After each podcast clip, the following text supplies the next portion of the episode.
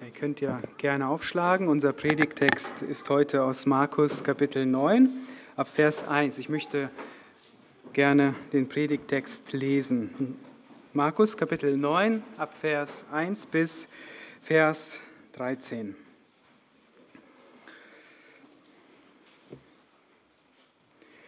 Und er sprach zu ihnen, wahrlich, ich sage euch, es sind einige unter denen, die hier stehen, die den Tod nicht schmecken werden, bis sie das Reich Gottes in Kraft haben kommen sehen.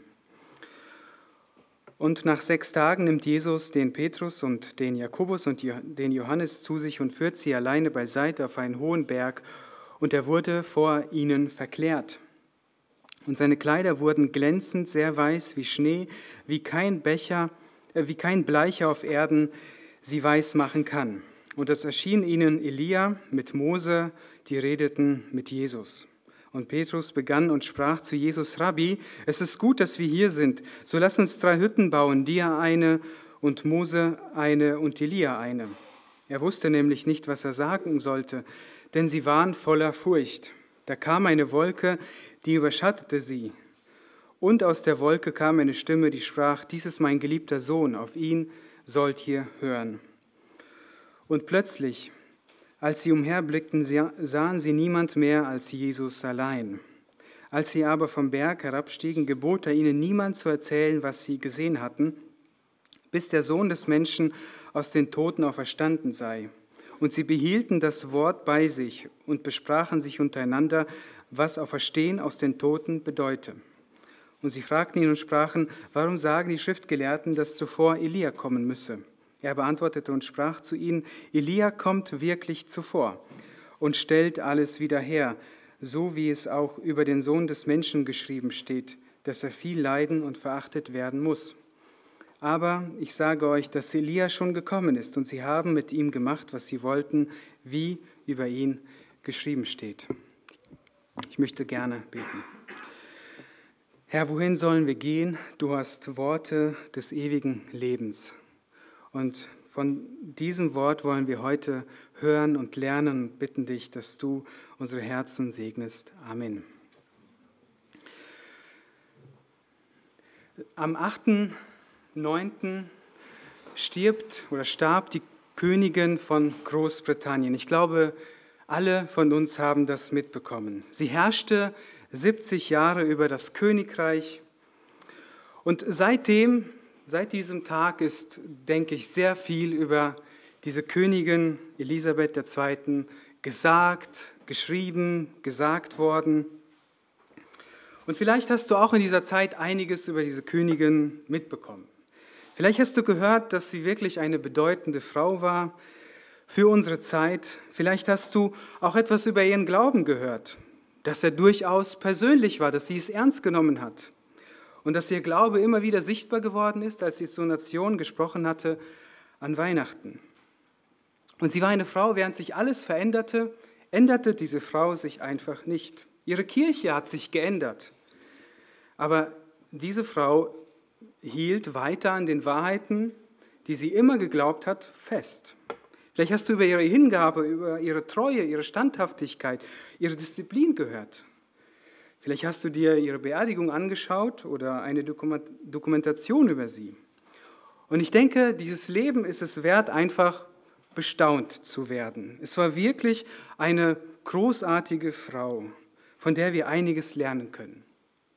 Aber noch viel wichtiger ist es, dass wir uns heute mit einer viel wichtigeren Person beschäftigen, und zwar mit Jesus Christus. Und das wollen wir heute tun, und zwar aus dem Text, den ich gerade gelesen habe. In Markus, da geht es um zwei Fragen. Um zwei Fragen, nämlich, wer ist Jesus Christus? Das ist die erste Frage. Und die zweite Frage, was kam er zu tun auf diese Erde? Nun, wir kennen die Antwort darauf. Und trotzdem, glaube ich, macht es Sinn und es ist wertvoll, mit den Jüngern diese Entdeckungsreise zu machen und noch einmal die Station mitzugehen und noch einmal zu erleben, mit den Jüngern das Staunen, diese Entdeckung, wer Jesus Christus ist. Und es hat einen Vorteil, wenn wir uns Zeit dafür nehmen, auch hier in der Gemeinde, nämlich, dass wir ihn besser kennenlernen. Und wenn wir ihn besser kennen, dann werden wir ihn auch mehr lieben.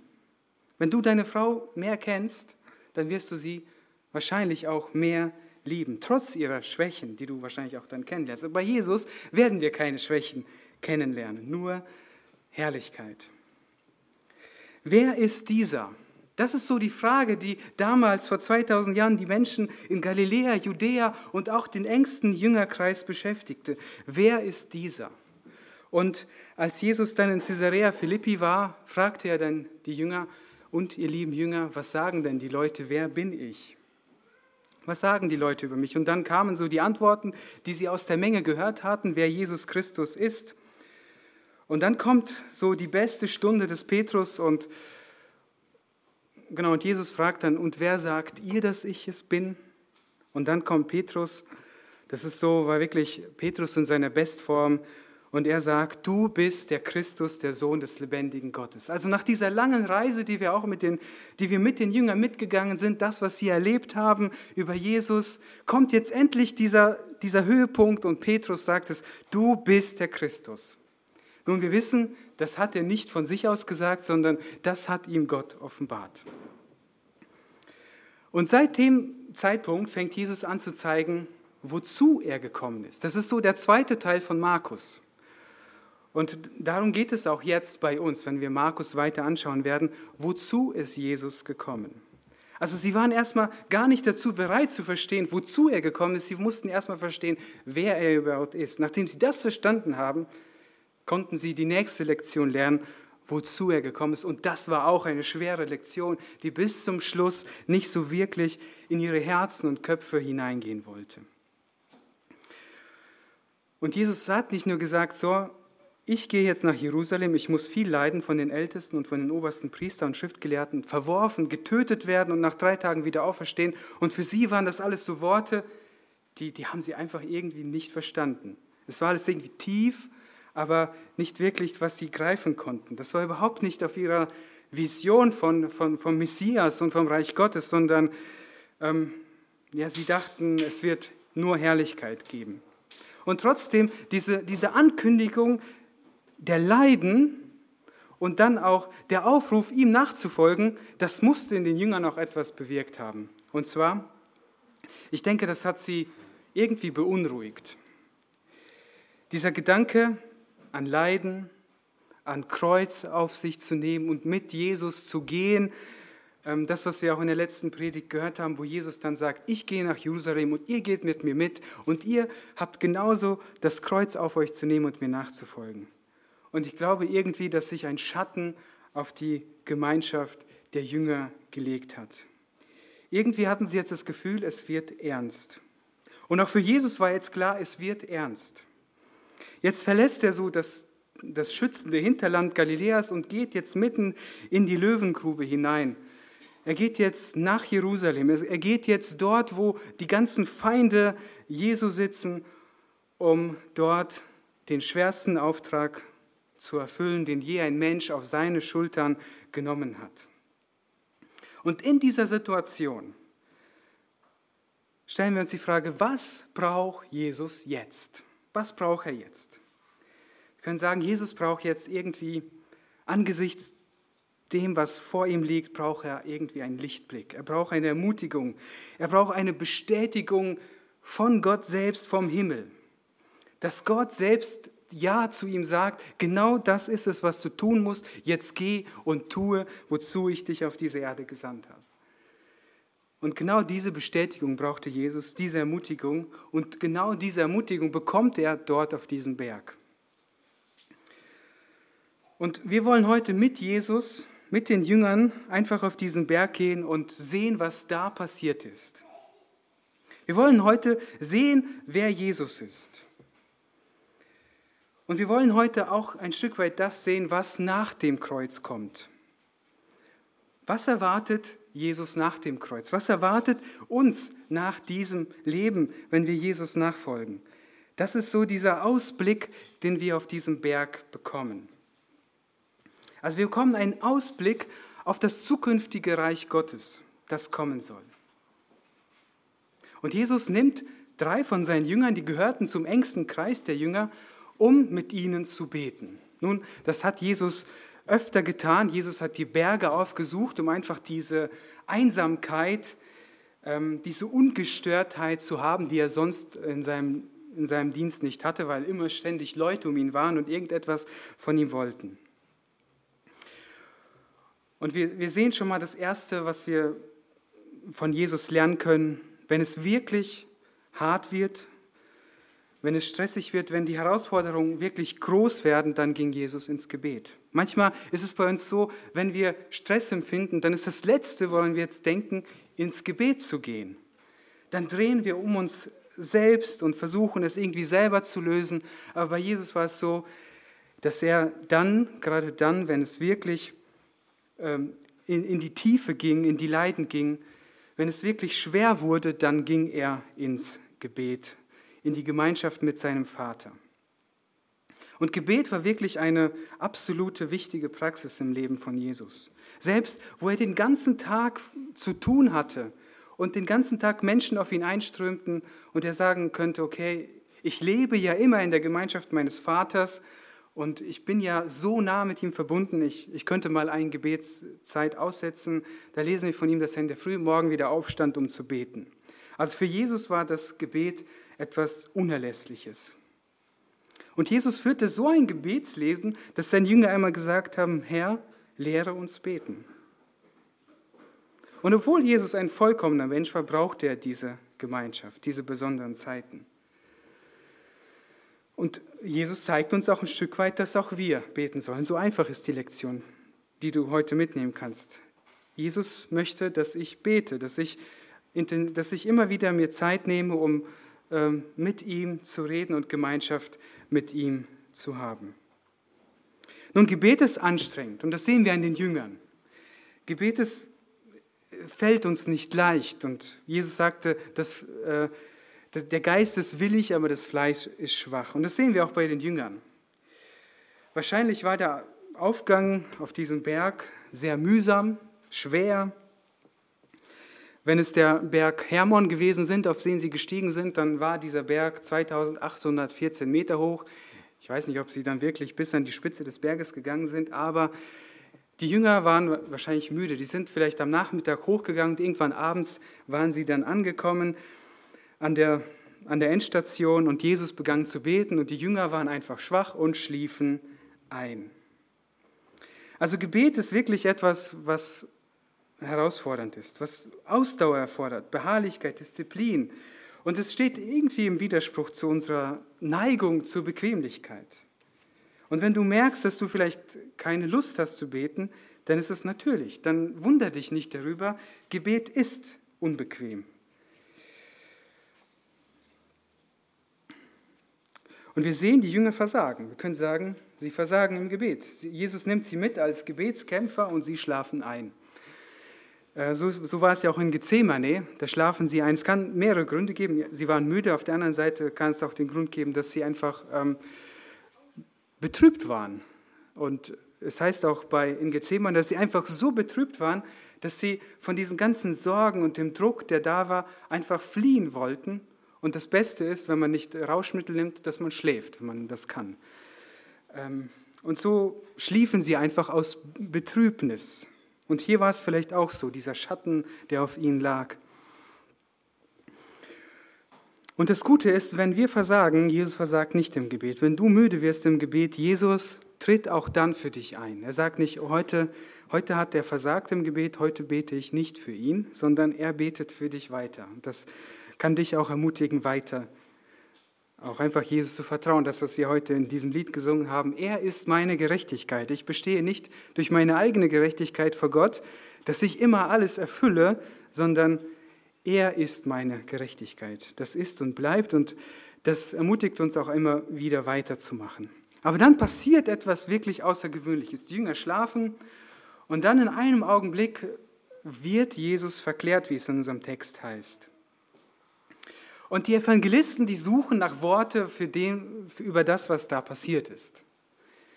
Markus schreibt, seine Kleider wurden glänzend, sehr weiß wie Schnee, wie kein Bleich auf Erden sie weiß machen kann. Also absolute Helligkeit, wie Schnee. Und wahrscheinlich muss es abends gewesen sein, sodass dass dieser Berg anfing zu leuchten um Jesus herum. Und Lukas schreibt, und es geschah, während er betete, wurde das Aussehen seines Angesichts anders und sein Gewand strahlend weiß. Also Jesus strahlte auf einmal in Herrlichkeit. Und Matthäus drückt es noch, noch äh, heftiger aus. Er sagt, und sein Angesicht leuchtete wie die Sonne und seine Kleider wurden weiß wie Schnee. Was passiert hier mit Jesus?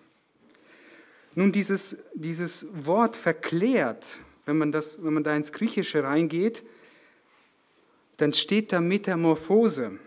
Also Jesus erlebte eine Metamorphose. Das ist das, was man vielleicht in der Biologie gelernt hat, wenn man nicht geschlafen hat. Äh, das ist die Verwandlung, die Verwandlung aus einer Raupe zu einem Schmetterling. Das ist die Metamorphose. Und genau das erlebte Jesus. Er erlebte diese Verwandlung. Er erlebte auf einmal, dass er leuchtete, dass er anders wurde, als er eigentlich war. Und hier zeigt uns Jesus, dass er mehr ist als nur ein Mensch. Im Philipperbrief heißt es, er entäußerte sich selbst und nahm die Gestalt eines Knechtes an und wurde wie wir gewöhnliche Menschen. Genauso wurde er. Das heißt, wenn du Jesus damals in, Paläst äh, in Galiläa gesehen hättest, umherwandern, dann hätte er wirklich nichts Besonderes an sich. Kein Heiligenschein, gar nichts. Er hat, er hat einfach durch ein Wunder seine Gottheit, dieses herrliche, strahlende Wesen, das, das zu ihm gehörte, hat er einfach verborgen. Und jetzt auf einmal, in diesem Augenblick auf diesem Berg, da, da scheint auf einmal seine Herrlichkeit aus ihm heraus und wird für eine kurze Zeit sichtbar. Und es ist eine andere Herrlichkeit als die Herrlichkeit, die Mose hatte. Wir kennen die Herrlichkeit Mose, als Mose auf dem Berg war und dort die Gesetzestafel empfangen hatte und dann aus, wieder runterkam. Dann leuchtete sein Angesicht und die Leute, die, die merkten, oh, was ist mit dem passiert? Und die konnten das nicht ertragen, sodass, wenn Mose vom Berg runterkam, er sich einfach bedeckte. Und dann diese Strahlen, das er aufgesogen hatte, das verblasste dann wieder. Und bis er dann wieder auf den Berg war und wieder diese, diese, diese Herrlichkeit ein Stück weit aufgesaugt hatte. Ja? Aber bei Jesus war das anders. Bei Jesus, er musste keine Herrlichkeit von außen aufsaugen, sondern die Herrlichkeit, das war seine ureigenste Herrlichkeit. Es war seine Herrlichkeit. Und Johannes, er schreibt, und das Wort wurde Fleisch und wohnte unter uns, und wir sahen seine Herrlichkeit, eine Herrlichkeit als des Eingeborenen vom Vater, voller Gnade und Wahrheit. Also diese Herrlichkeit, Johannes, der war auch mit dabei, sagt, wir haben sie gesehen. Und Petrus sagt, in seinem zweiten Brief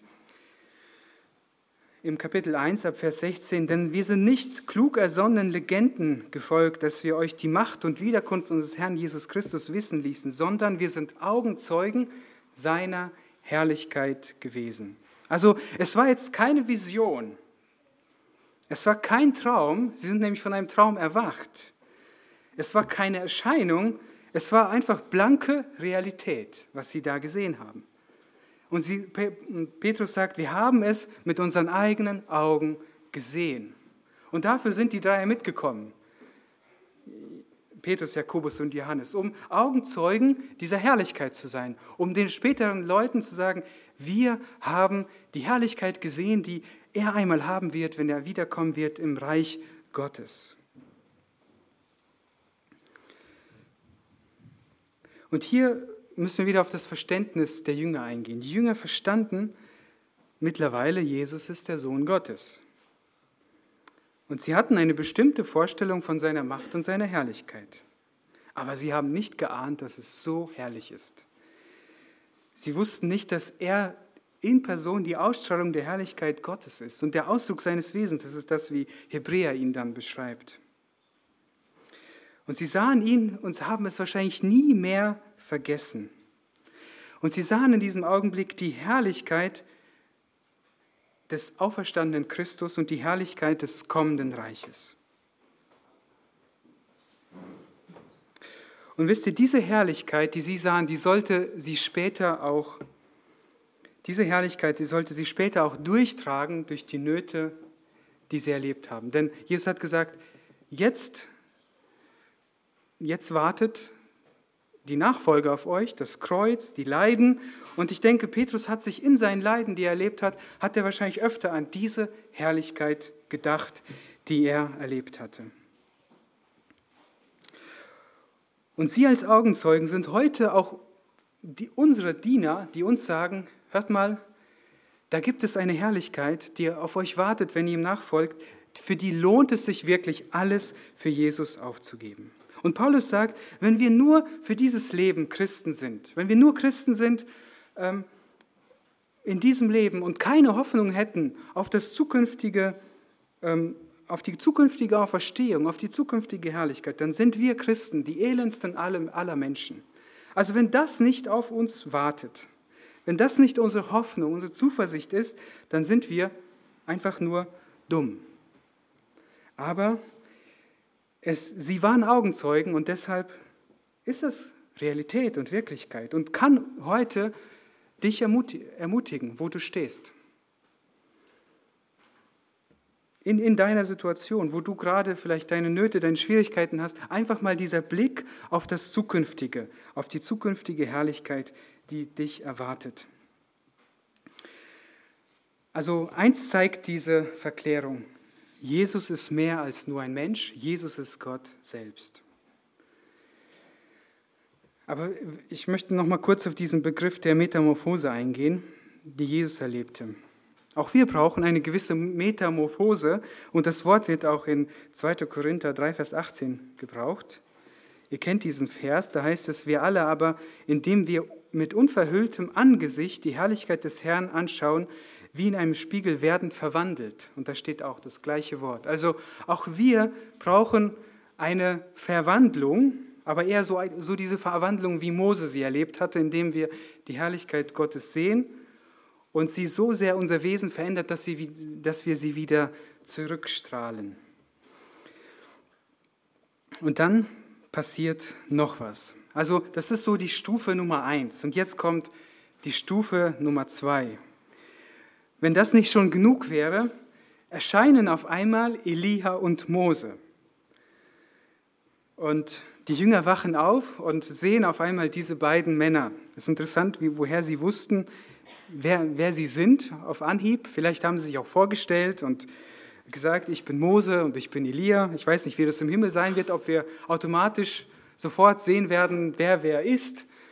Ähm, okay, wir kennen manche äh, Bilder, ne? wir kennen die Bilder von bestimmten Predigern, da werden wir sagen, das ist Spurgeon, wenn er dann so aussehen wird, wie er aussieht mit Bart. Ähm, aber auf jeden Fall, irgendwie wussten sie, das sind die beiden, Mose und Elia. Und wir fragen uns, warum Gerade diese beiden Männer. Warum kommen sie jetzt dahin? Was ist der Grund dafür? Warum nicht äh, irgendwelche anderen? David und Jeremia oder Jesaja und Daniel? Warum gerade diese beiden? Nun, wir können sicherlich ein Stück weit nur rätseln. Und doch glaube ich, dass die Wahl, die Gott getroffen hat, nicht schlecht ist. Warum die beiden? Ähm, beide nämlich hatten ein, auch diese Bergerlebnisse, die wir jetzt hier haben. Also sie kennen die Berge und die kennen die Begegnungen mit Gott auf den Bergen. Und beide Männer waren Männer, die sowohl diese Höhen erlebt haben in ihrem Dienst, ja, wenn wir an Mose denken, wenn wir an Elia denken, die haben diese Höhen erlebt und gleichzeitig haben sie auch diese Tiefen erlebt. Das ist genau so, was Jesus gerade durchmacht. Diese Höhen und diese Tiefen, in die er hinein muss. Beide sind irgendwie auf ungewöhnliche Weise von dieser Erde gegangen. Von Mose wissen wir es nicht, der ging auf den Berg. Gott hat zu ihm gesagt, Mose, komm auf den Berg. Und äh, es heißt dann, in, ich glaube in Judas, dass der Erzengel Michael und der Teufel stritten um den Leib Mose. Also wirklich ein besonderer Heimgang von Mose. Und dann Elia, ja auch auf besondere Weise heimgegangen. Äh, gar nicht erst gestorben, sondern im Feuerwagen zu Gott weggefahren. Und, und beide die, diese Männer, die standen ein Stück weit für die Gläubigen des Alten Testaments, auf der einen Seite. Auf der anderen Seite zeigen sie auch so in gewisser Weise einen Kontrast zu Jesus selbst. Wenn wir sie äh, vergleichen mit Jesus, dann, dann können wir auch wirklich interessante Dinge sehen. Mose, er ging auf den Berg, so wie Jesus jetzt auf dem Berg ist, und er kam runter und er kam mit dem Gesetz. Und er hat gesagt, hier, das ist, was ihr tun sollt, und das Volk hat versagt. Und Jesus, er ist jetzt auf diesem Berg und er geht runter und er geht nicht mit den Forderungen des Gesetzes runter, sondern er geht nach Jerusalem, um die Forderungen des Gesetzes zu erfüllen. Er geht auf den Berg nicht mit dem Gesetz, sondern er, er, geht, vom, er geht vom Berg mit der Gnade, die wir brauchen, um Gemeinschaft mit Gott zu haben, um Vergebung unserer Schuld und Sünde zu haben. Mit dieser Gnade geht Jesus jetzt auf den anderen Berg. Und genauso Elia. Elia kämpfte hart für Gott, aber irgendwie äh, merkte Elia, ich kann das Herz dieses Volkes nicht erreichen. Und das, was Jesus kam zu tun, war viel mehr. Er kam, um uns ein neues Herz zu geben, um uns den Geist zu geben, um uns wirklich unsere Herzen zu verändern. Und so können wir in diesen beiden Männern auch ein Stück weit so einen Kontrast sehen zwischen Jesus und den, den Elia. Die, sagen wir, die zwei größten Männer des Alten Testaments und wir vergleichen sie mit Jesus und ähm, gegenüber Jesus sehen sie einfach nur ähm, alt aus.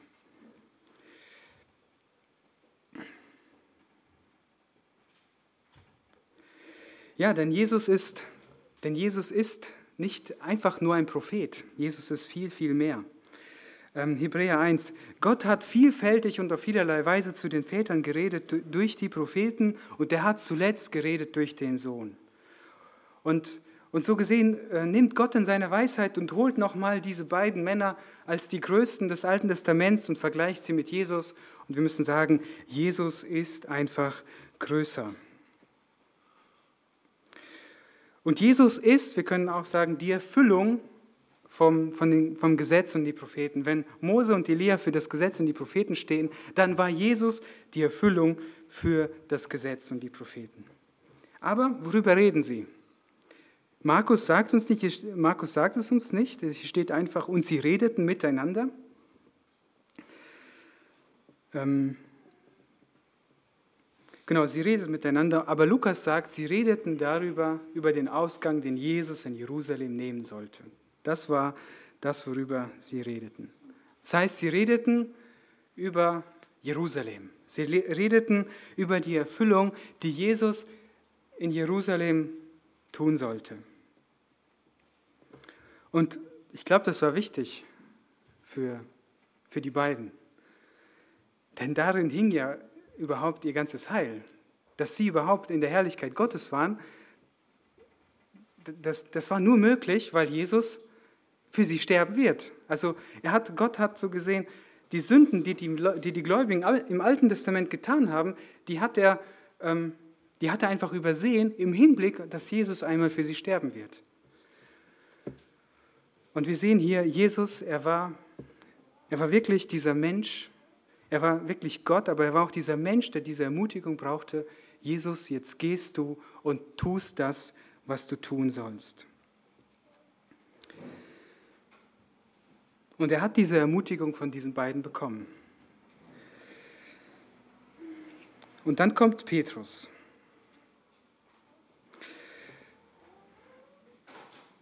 Und obwohl, es ist erstaunlich bei Petrus, und obwohl sie so viel jetzt gesehen haben, sie haben Jesu Verklärung gesehen, sie haben Mose, Elia gesehen, und trotzdem bricht bei Petrus wieder so dieses Alte durch.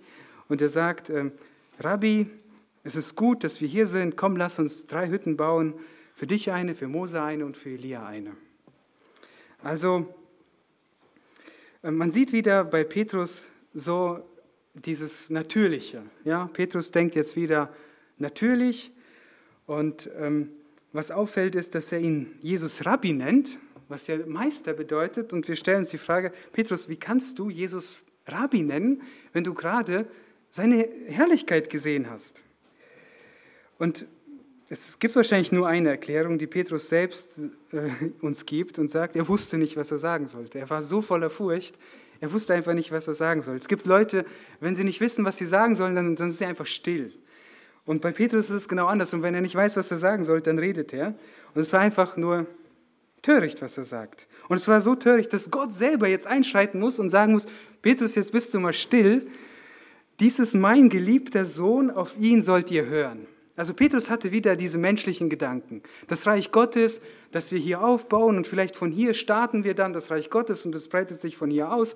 Mose und Elia sind auch schon mit dabei. Vielleicht waren das so seine Gedanken.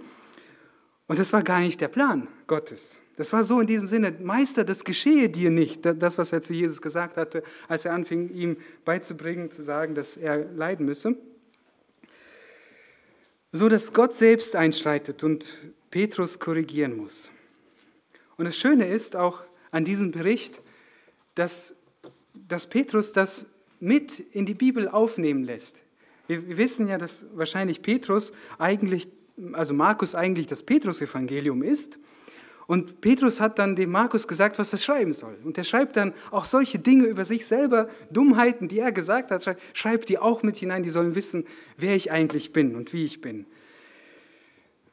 Und dann Genau, und dann hören sie auf einmal diese, ja, dieses Einschreiten Gottes. Petrus, ihr denkt zu menschlich.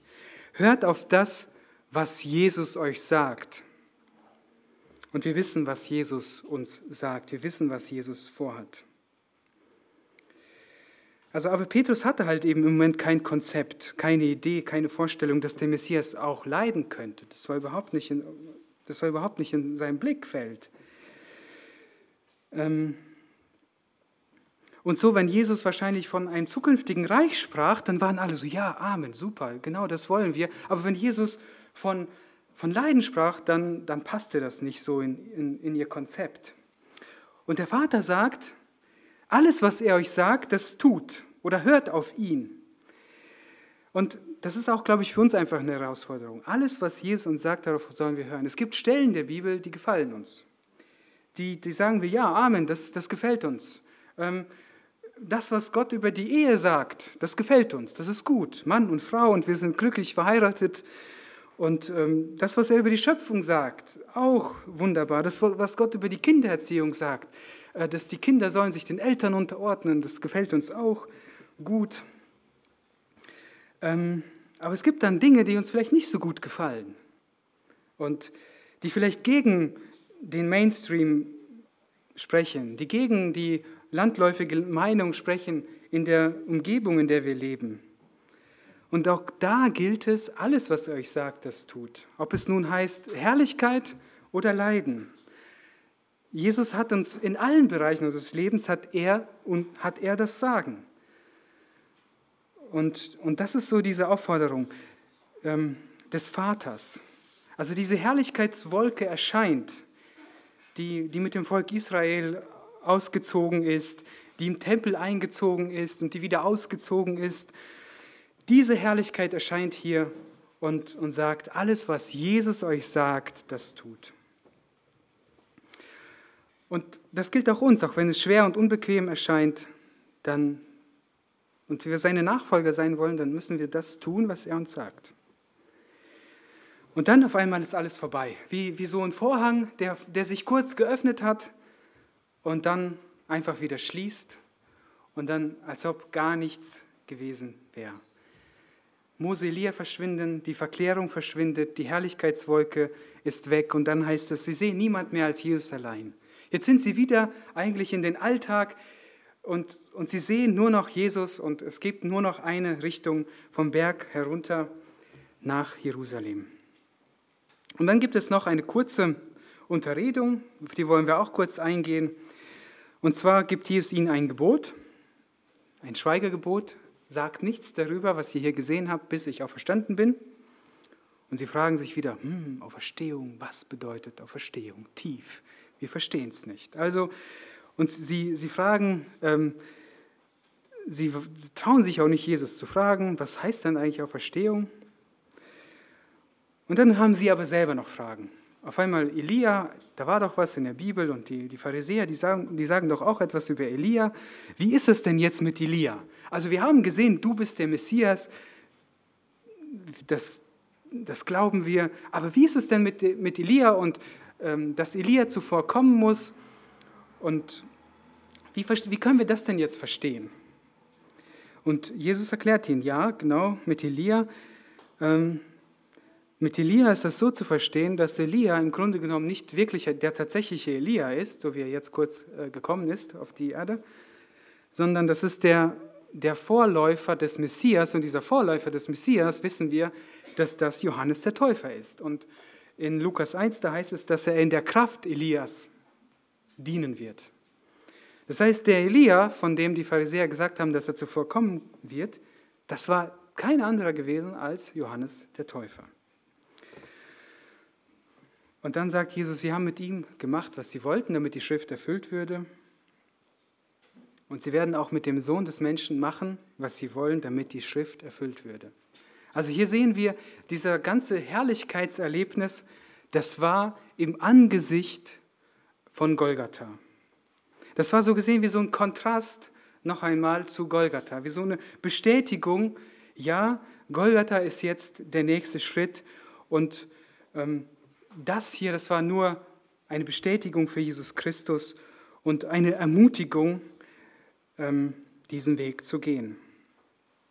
Und ich hoffe, vielleicht hast du dich schon öfter mal gefragt, was hat es eigentlich mit dieser Verklärung auf sich? Wofür steht die da? Was passiert da eigentlich? Ich hoffe, dass, dass einfach diese Ausführung und diese Predigt dir geholfen haben, das besser zu verstehen, wofür diese Verklärung da jetzt wichtig war. Diese Verklärung sollte Jesus einfach ermutigen, den Weg der Leiden zu gehen. Diese, diese Verklärung zeigt uns, was uns nach der Nachfolge erwartet, nämlich die ungetrübte Gemeinschaft mit Gott. Aber bis dahin heißt es, Markus 8,34, und er rief die Volksmenge samt seinen Jüngern zu sich und sprach, wer mir nachkommen will, der verleugne sich selbst und nehme sein Kreuz auf sich und folge mir nach. Amen. Herr Jesus Christus, wir haben dein Wort gehört, wir haben deine Herrlichkeit gesehen und ja, es ist unglaublich, aber diese Herrlichkeit wird einmal Standard sein und wir werden diese Herrlichkeit sehen, weil du bereit warst, diese Herrlichkeit für eine Zeit lang zu verbergen, um dort auf Golgatha für unsere Schuld und Sünde zu sterben. Herr, das ist das Evangelium und wir wollen uns heute ermutigen lassen und staunen über dich, dass du das für uns getan hast. Wir loben und beten dich an. Amen.